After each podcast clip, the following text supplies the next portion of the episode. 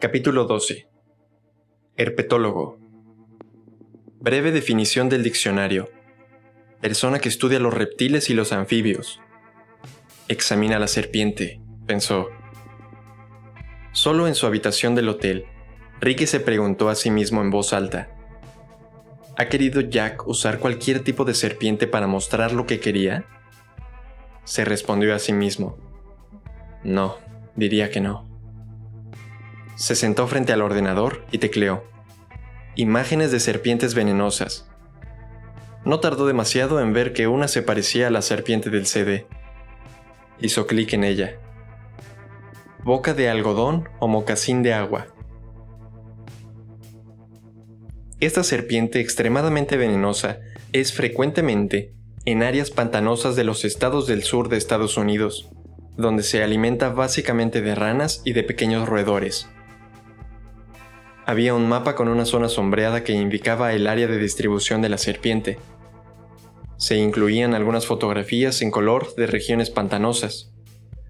Ricky pensó de inmediato en los Everglades, que figuraban como hábitat preferido un cuerpo grueso y marrón enroscado, unas curiosas manchas diagonales, una cabeza angulosa, viperina, unos ojos amarillos que seguían el movimiento.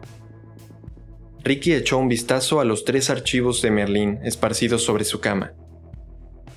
No está en la ciudad de Nueva York, no está en el campo rico en carbón de Pensilvania. Hola Jack, susurró. Alabama. El caso de un cadáver abandonado en un pantano. El asesinato de una niña. Lugar de serpientes y de muerte. Tendrías que haber utilizado otra serpiente si querías matar a alguien. Soltó en voz alta, aunque apenas fue más que un susurro. Llamó a recepción. Contestó la misma mujer simpática que antes. ¿Qué se le ofrece, doctor? ¿Tienen por casualidad una trituradora de papel? Imaginó que no era una petición habitual. Más jabón o toallas. Una llamada para despertarse temprano. Entradas para ir a ver El fantasma de la ópera a un teatro de Broadway. Esas eran las cuestiones urgentes que la recepcionista trataba a diario. Pues la verdad que sí, contestó tras titubear. En administración. Fantástico, dijo Ricky.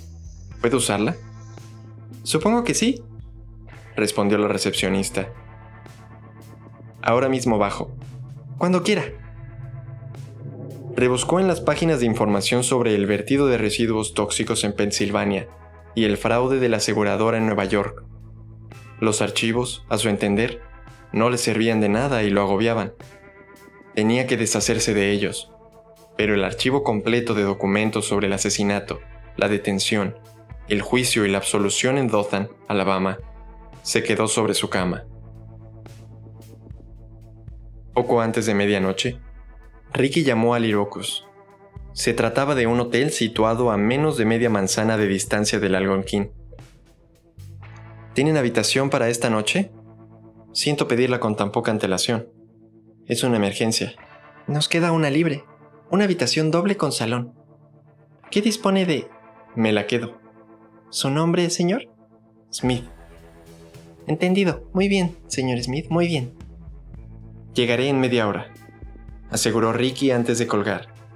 Aguardó 10 segundos y marcó el cero para hablar con recepción. Contestó la misma joven simpática. ¿Sí? Lamento molestarla, pero he recibido el aviso de una emergencia médica. ¿Podría prepararme la factura, por favor?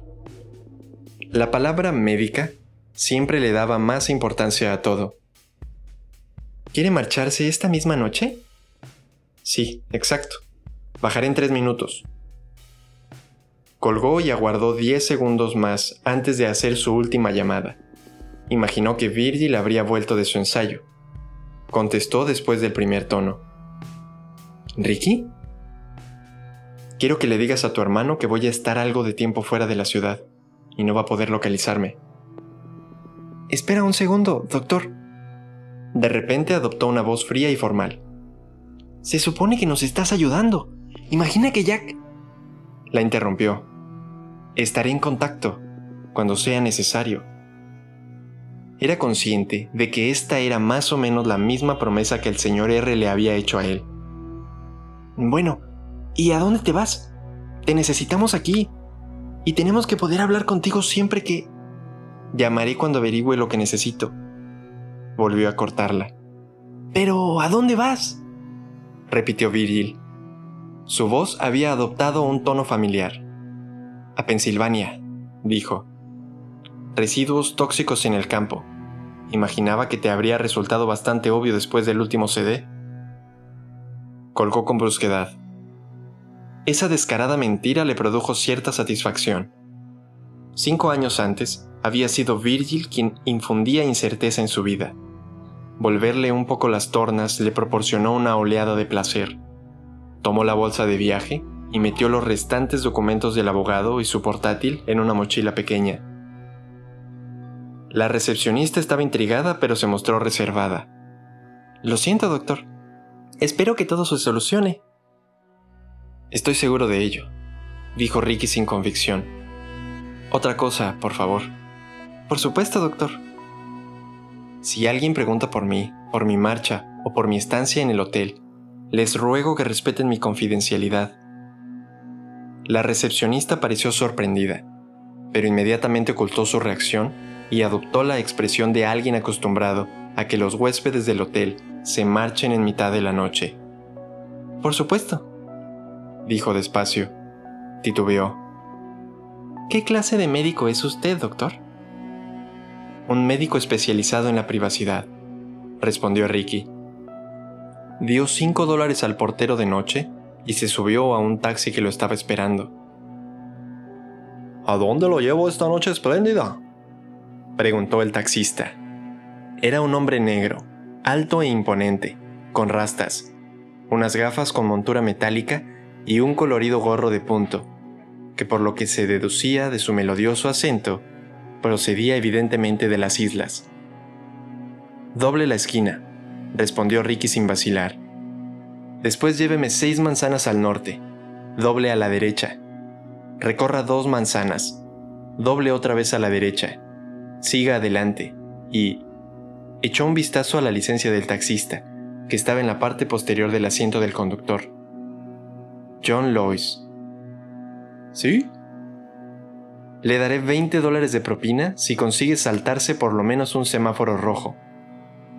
¿Lo sigue alguien, hermano? Preguntó el taxista. Creía que la respuesta era sí, pero al final dijo, puede que sí, puede que no. No lo sé. Prefiero estar realmente seguro. Claro que sí. Mejor prevenir que curar. A no ser que quien le siga sea una amiga. Eso lo complica más todo. Dijo y rió. No se preocupe por nada. Nadie va a seguirlo después de este trayecto. De eso me encargo yo, hermano. Pisó el acelerador con agresividad y Ricky se estampó contra el respaldo, sujetando con fuerza su bolsa, inició lo que parecía una huida, o tal vez una desaparición, aunque en realidad solo era la oportunidad de buscar algo sin tener que volver todo el rato la cabeza para ver quién podría estar siguiéndolo.